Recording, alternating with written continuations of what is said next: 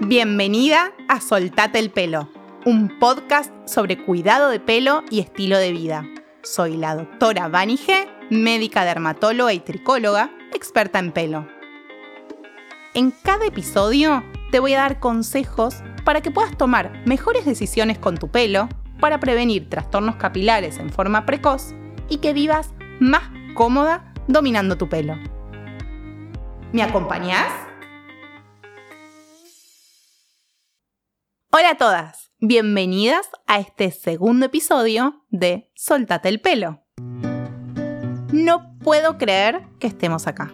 Escuché muchísimos podcasts, me encantan, pero el principal desafío era hablar en este tipo de formato de algo tan visual como es el pelo. Consideré que es un medio en el que yo me siento tranquila, puedo manejar mi tiempo y por sobre todo aportar mucho valor. Espero que estés escuchando mientras manejas, corres, ordenas la casa o en el gym, como lo hago yo, y te sirvan este y todos los episodios que voy a ir publicando. En este segundo episodio elegí un tema fundamental para comenzar a hablar sobre el pelo. Tres claves de por qué el pelo es reflejo de tu salud y de tu estilo de vida. Cuando hablamos de salud capilar, me refiero tanto a la fibra capilar como al cuero cabelludo. No podemos tomar algo aislado. La salud viene en combo y para mantenerla influyen muchos factores, tanto el corporal, psíquico, social como espiritual. Vamos a ir incorporando cada uno de estos conceptos en diferentes episodios, pero solo viendo a la salud desde un punto de vista holístico funcional integral, es posible que sea sostenible en el tiempo. Por todo esto, solemos escuchar con más énfasis sobre cómo el estilo de vida que llevamos interfiere en nuestra salud, sobre todo si este no es sustentable con nosotros, con nuestras necesidades. Y el pelo no es ajeno a todo esto. Así como el corazón puede sufrir un infarto o puede alterarse el ciclo menstrual, si estamos demasiado estresadas, el pelo también sufre y lo manifiesta. Durante momentos en los que el cuerpo busca sobrevivir, los órganos vitales como el corazón, los pulmones, el cerebro, son los que busca proteger. En cambio, los anexos, como el pelo, sufren. Para el cuerpo es solamente un anexo.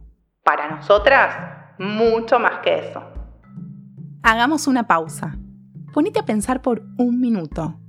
¿Qué representa el pelo para vos? Me encantaría que me mandes la respuesta a mi Instagram arroba doctora.vanige. Bueno, vamos con el primer por qué el pelo es reflejo de tu salud y estilo de vida. ¿Estás atravesando una situación de estrés? ¿Notaste que el pelo cambió en el último mes? Remontate tres meses atrás. ¿Te mudaste? ¿Te separaste? ¿Rendiste algún final? ¿Tuviste problemas en el trabajo? El pelo tiene su ciclo y es muy sensible a los cambios hormonales, como por ejemplo a los del estrés. La pregunta es, ¿es reversible? Claro que sí. ¿Podemos evitar que progrese? Claro que sí. Lo importante es poder identificarlo conocerte, tener la información correcta. La caída de pelo genera mucha angustia y afecta significativamente tu calidad de vida, entrando en un círculo vicioso de preocupación y estrés generado por la misma caída de cabello. En un estudio de investigación, concluyen que se conoce que la hormona del estrés, el cortisol, afecta la función y la regulación cíclica del folículo piloso. Aclaro que el folículo piloso es de donde nace el pelo por lo que disminuir los niveles de estrés es de vital importancia tanto para tu cuerpo como para tu pelo, encontrando una actividad física diaria, meditación, yoga, que te ayuden a equilibrarlos. Voy a estar publicando en el blog de la página de Vigear, www.vigear.com.ar, todos los enlaces de la bibliografía que consulto. Vamos por la clave número 2 ¿Cambiaste tu dieta o estilo de alimentación? En especial dietas muy restrictivas, cetogénicas, detox, vegana o vegetariana sin control? ¿O aumentaste mucho de peso últimamente? Los micronutrientes, tales como la vitamina B12, zinc, magnesio, son elementos fundamentales en el ciclo del pelo. En consecuencia, la deficiencia de tales micronutrientes puede ser un factor de riesgo asociado con el desarrollo, prevención y tratamiento de la alopecia. Al momento de encarar cambios en tu alimentación, siempre elegí hacerlo acompañada de un profesional capacitado que te indique lo adecuado para vos y, de ser necesario, una correcta suplementación. Y por último, la clave número 3. ¿Te sentís más cansada de lo habitual? ¿Te diagnosticaron anemia? El déficit de hierro es la deficiencia nutricional más común del mundo y está asociada con el cansancio, rendimiento intelectual disminuido, y mayor tendencia a las infecciones. En mujeres premenopáusicas, las causas más comunes de anemia son la pérdida de sangre menstrual y el embarazo. Mujeres postmenopáusicas, las causas más comunes de anemia ferropénica son pérdida de sangre gastrointestinal y mala absorción. No nos olvidemos que es muy importante evaluar y descartar la enfermedad celíaca.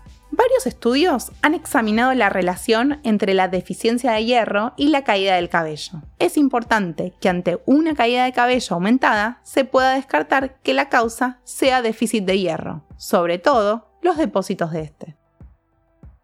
Hoy te conté solo tres claves de por qué el pelo es reflejo de tu salud y estilo de vida.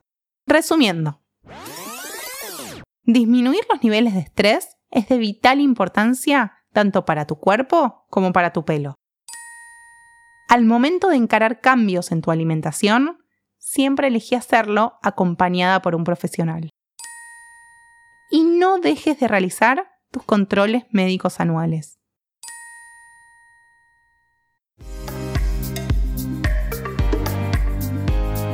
Gracias por escuchar Soltate el pelo.